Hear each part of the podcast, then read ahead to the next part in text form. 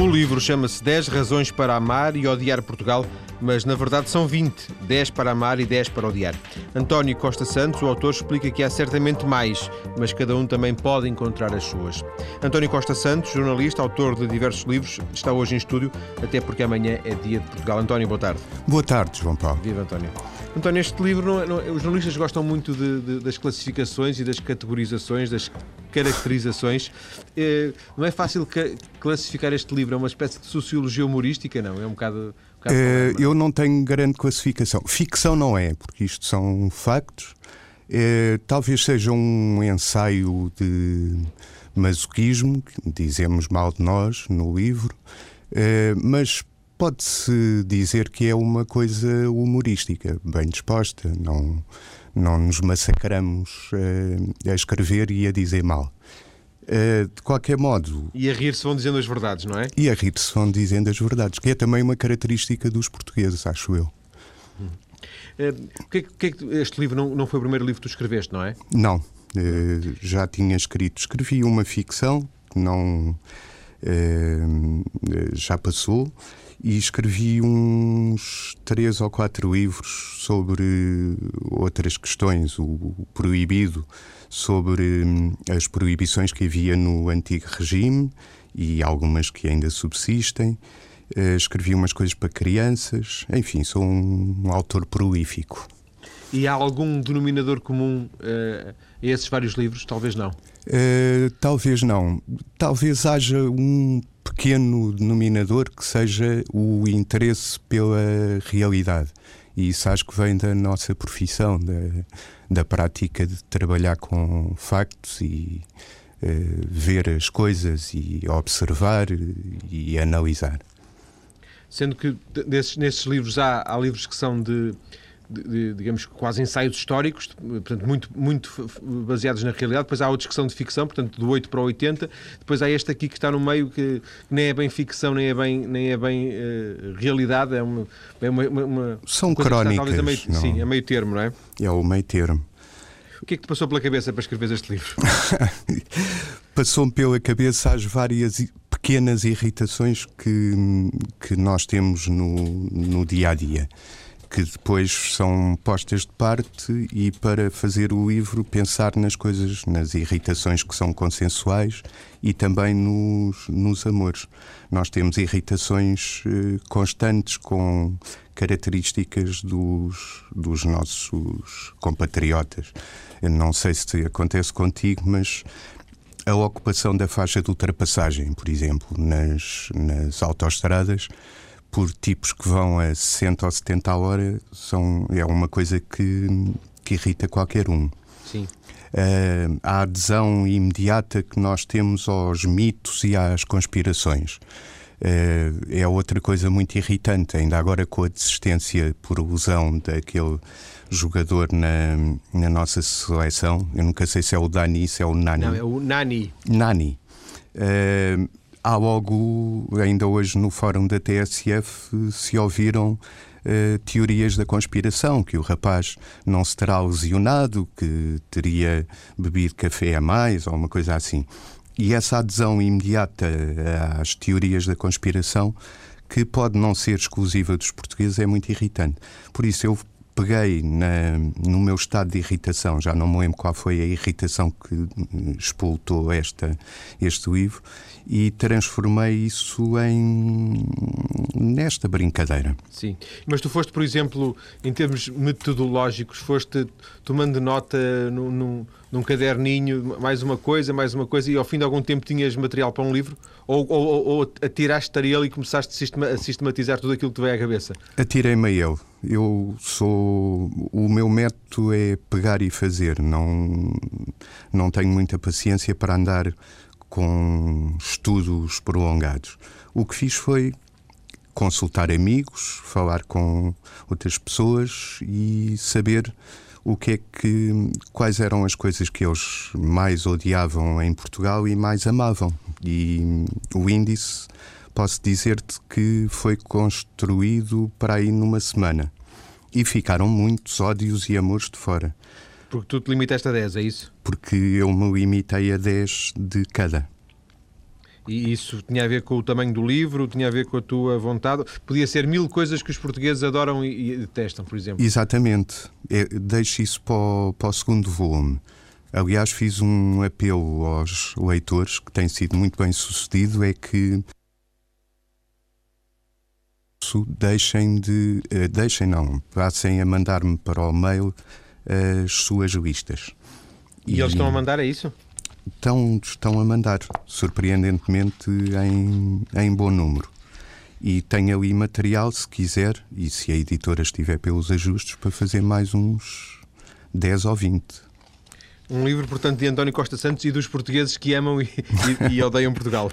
Com a colaboração dos portugueses, pois. Exatamente. Um, imagino que não tenha sido fácil uh, ter chegado a estes 10, até porque ao, ao ler o livro percebe-se que. Não, percebe-se, percebi eu, quer dizer, foi a minha opinião, que estão ali alguns que podiam não estar, e alguns parecem mais uh, consensuais do que outros, e alguns uh, foi porque tu assim o quiseste, ou seja, um, podiam ter entrado outros e saído, e, e saído alguns. Exatamente. E essa, Tens que me mandar a tua fácil, lista. É? Tem que mandar a lista, ok, combinado. Não, mas essa escolha não é uma escolha fácil, imagino, não é? Não é fácil, não. Até pela quantidade de temas que poderiam ser alvo de crítica ou de louvor em relação à, à, à nossa idiosincrasia eh, coletiva e à, aos hábitos e, e, costumes. Foi de facto difícil chegar. Mas era, é, sim, era, era, era para ti claro que tinham que ser 10. Para um lado e 10 para o outro, ou seja, não eram 9 para um lado e 11 para o outro? Hum, não quis uh, optar por isso. Numa primeira. Uh, talvez seja uh, interessante dizer-te que eu encontrei muito mais razões para amar do que para odiar Portugal. E cheguei a uma certa altura em que tinha 12 ou 13 razões para amar e umas só 6 ou 7 para, para odiar. E então tive que fazer um esforço, alguma contenção, reduzir para ser, para ser equilibrado ela por ela. Sim. Eh, estas razões, e nós na segunda parte vamos, vamos falar, se não de todas, vamos falar de, de, de várias delas. Um, essas razões, tu reveste nelas a 100% ou algumas eh, não te passariam pela cabeça, foram sugeridas pela tua eh, sondagem de opinião empírica e, e em resultado disso apareceram e, e até achaste bem? Ou seja, tu reveste em tudo o que lá está? Eu revejo-me em tudo o que lá está e faço. Eh, quando faço a crítica, faço autocrítica, porque, tirando algumas questões de pormenor, eh, eu, num determinado. Eu, como acho que todos os portugueses, num determinado momento da vida, cometi estes erros ou tive estas qualidades. Mas, de facto Uh, embora me reveja em todas as razões de um, de um lado e do outro, uh, estão aqui muitos contributos de amigos e de, de pessoas com quem falei quando estava uh, a elaborar o índice. Tu já deixaste, deixaste essa, eh, eh, essa indicação há, há momentos. Admites uma segunda edição revista e aumentada do livro, é isso? Admito, embora admita com um sorriso, porque os livros em Portugal não podem ser editados a torto e a direito, mesmo quando não havia esta crise. Uh, vendiam-se, vende-se pouco, não é? Vende-se pouco e edita-se muito que não deixa de ser um fenómeno bastante curioso uh, também em Portugal, não é? Não sim, sei se, no, se, se noutros países também será assim, mas pelo menos em Portugal será assim. Um, por falar em livros e em livros que, que, dão muito ou que dão pouco, neste caso que dão pouco, um, os livros não, não, são, não são a tua vida, não. Embora o jornalismo também já seja passado, imagino. O jornalismo só muito esporadicamente. Já, já saí do Expresso há 10, 11 anos e de então para cá o jornalismo tem sido trabalhos, mas muito pontuais. Eu eh, ganho a vida com os livros, eh, se assim se pode dizer, eh, mas também e sobretudo com traduções e com a execução de alguns projetos de, de informação. Estiveste ligado a, alguma, a alguma, alguns guiões? Não, não, não, era uma coisa atrativa? Guiões de televisão? Não, são, são, muito, são muito atrativos, até do ponto de vista financeiro, e é uma coisa que eu gosto muito de fazer. Mas hum, há pouco, se fosse viver para os Estados Unidos, considerava a hipótese de viver só do guionismo. Deixar o jornalismo para ti foi uma opção? Estavas cansado? Foi uma opção. Ehm, estava cansado por um lado e por outro estava desagradado. Eu deixei em, no ano 2000, estava desagradado com a, com a prática da, do jornalismo e com as condições que, que tínhamos e provavelmente ainda, ainda têm eh, de fazer jornalismo. Tá? E tu estavas no melhor jornal português? Estava no melhor jornal português, que para mim continua a ser o melhor, embora já lá não esteja. Perdeu muito com a minha saída, mas. Mas, mas portanto, eh, eh, não, foi uma, não é uma decisão de que te arrependas?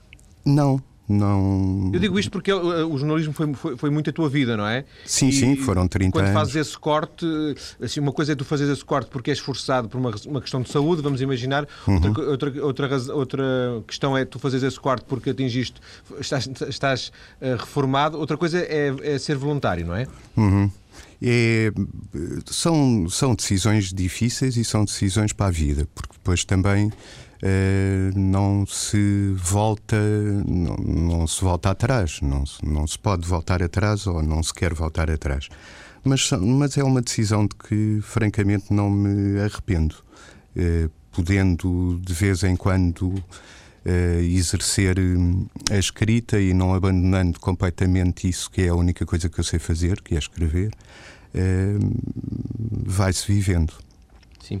Deixa-me voltar, voltar e agora aproximamos-nos da, também já depois da temática da segunda parte em relação ao próprio livro.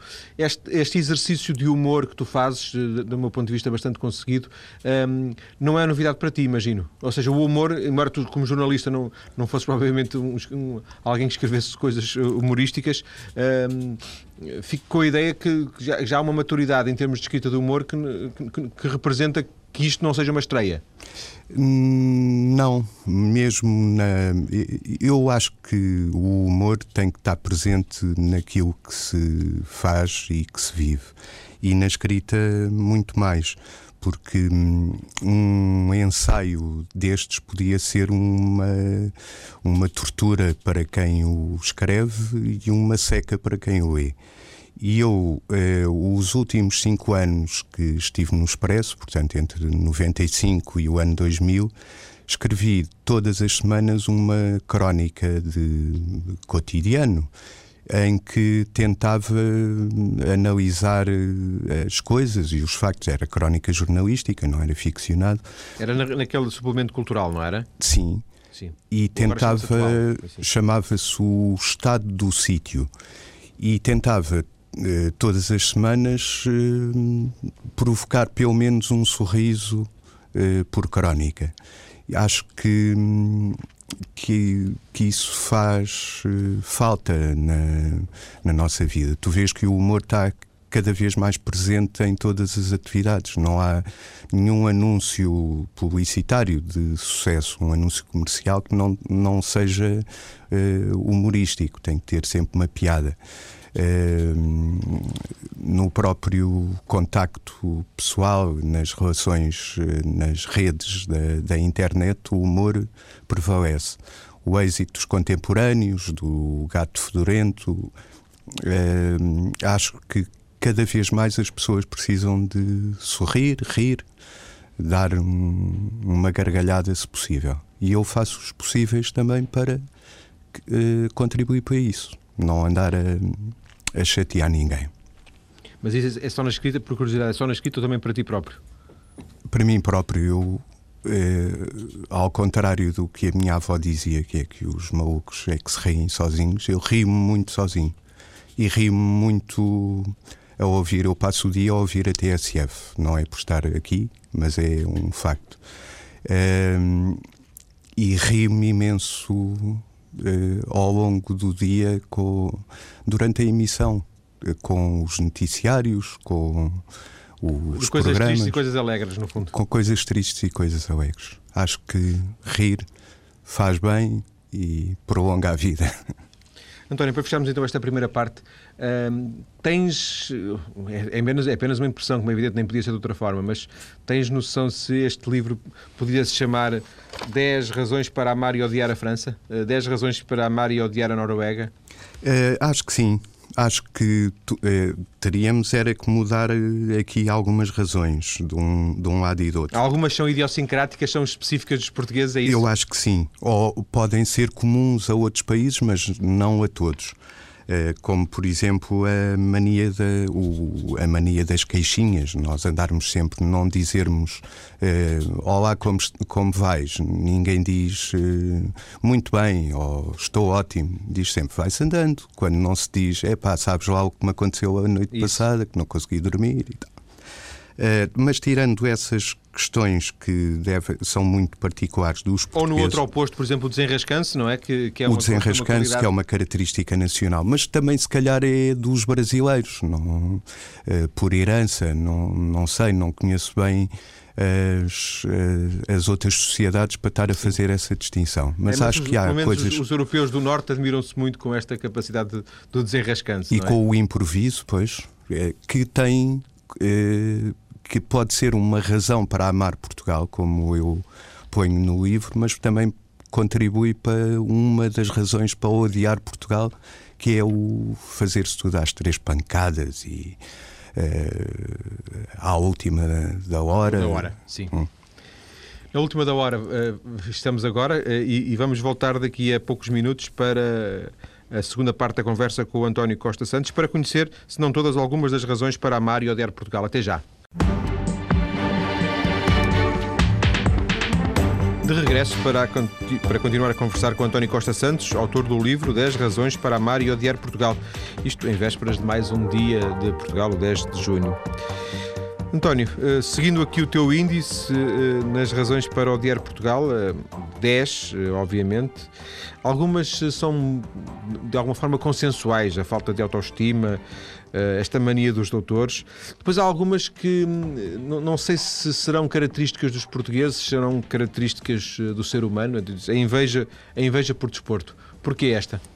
É porque é uma que eu considero, e as pessoas com quem falei consideram, que é um defeito nacional que puxa eh, Portugal para trás e puxa Portugal para. Eh, puxa os portugueses para, para, trás, para a, para a pequena. Eh, nós, quando. É pouco os portugueses. Invejamos-nos e invejamos-nos normalmente de uma forma negativa. A inveja ou o ciúme tem um lado positivo, que pode ser o de nós querermos o mesmo que o vizinho tem e por isso vamos trabalhar mais, vamos esforçar-nos para conseguir. Em Portugal, e, e, por caricatura, obviamente, a inveja funciona ao contrário, que é tu tens uh, um carro de 100 mil contos e eu gostava de ter um carro de 100 mil contos.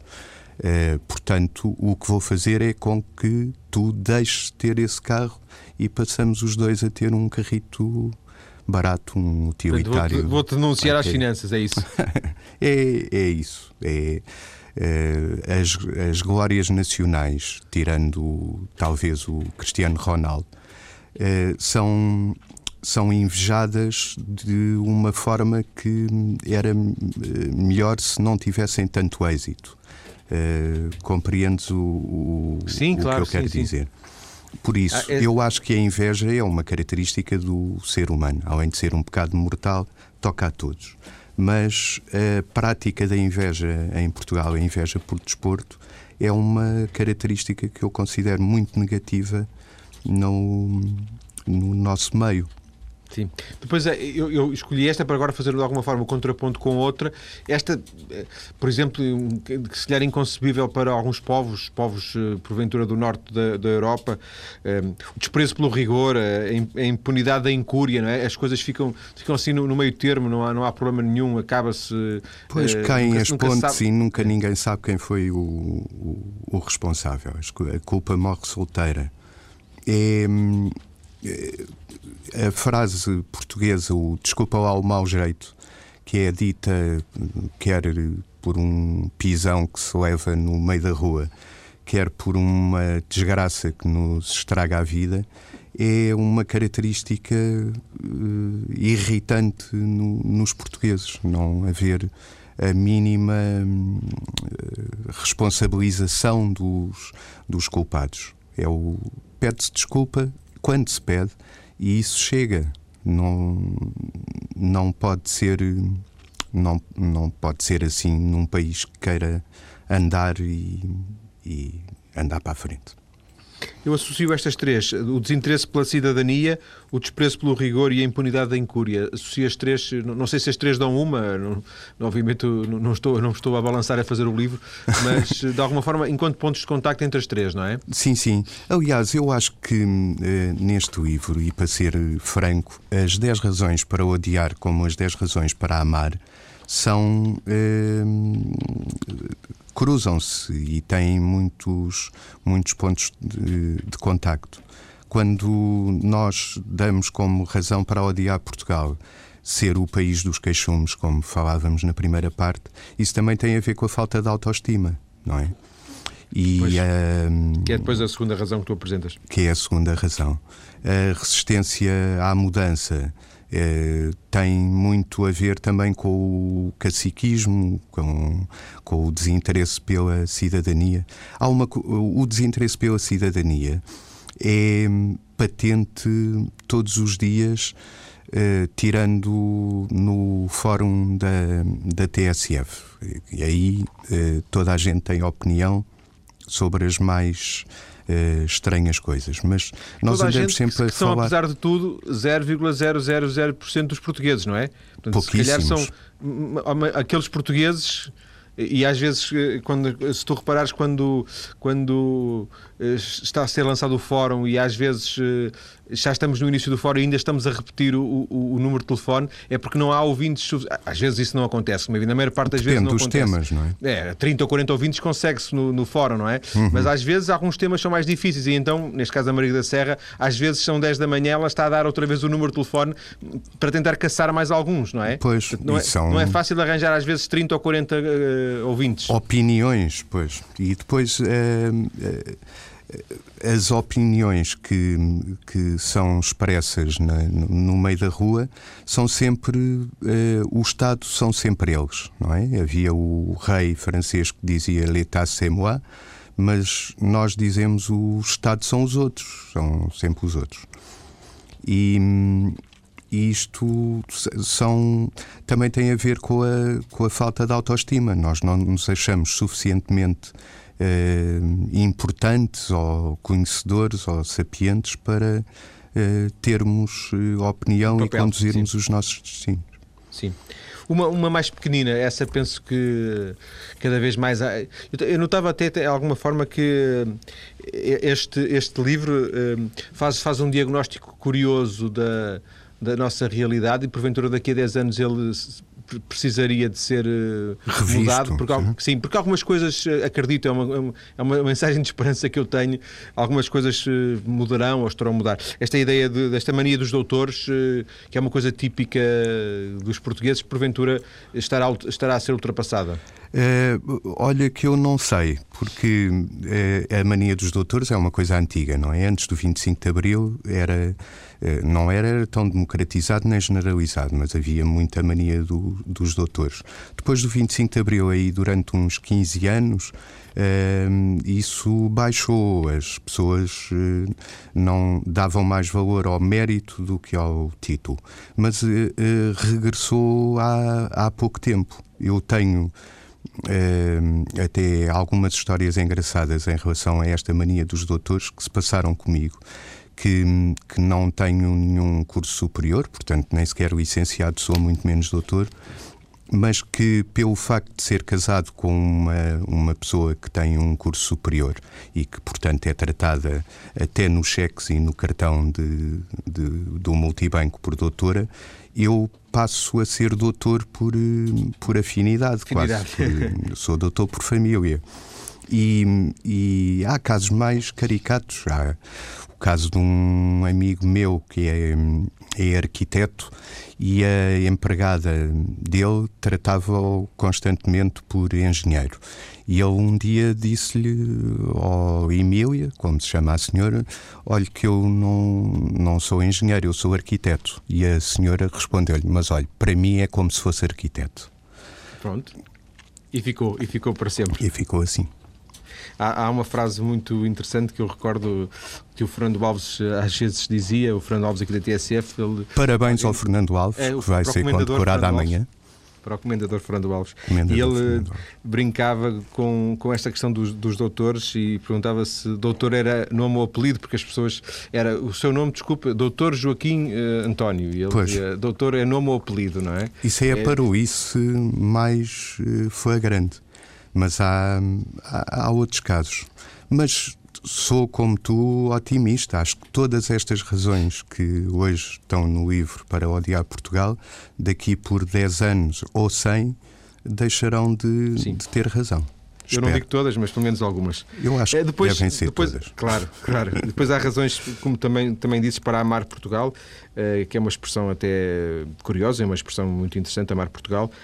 Um, o desenrascanço é das coisas mais interessantes, é realmente algo que, que intriga uh, muitos estrangeiros da nossa capacidade de, em cima da hora, uh, resolver problemas. É? Resolver é? problemas que outros povos, sobretudo os nórdicos, os povos mais bem organizados que nós, uh, só com um grande trabalho de preparação é que resolveriam.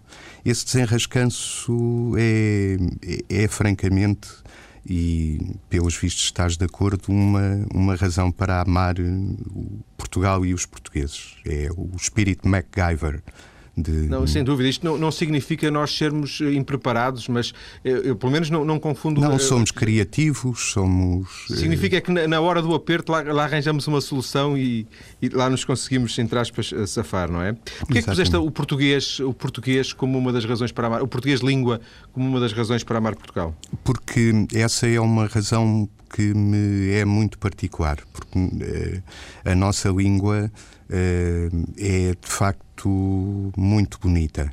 Eu uh, gosto imenso de ouvir o italiano, por exemplo.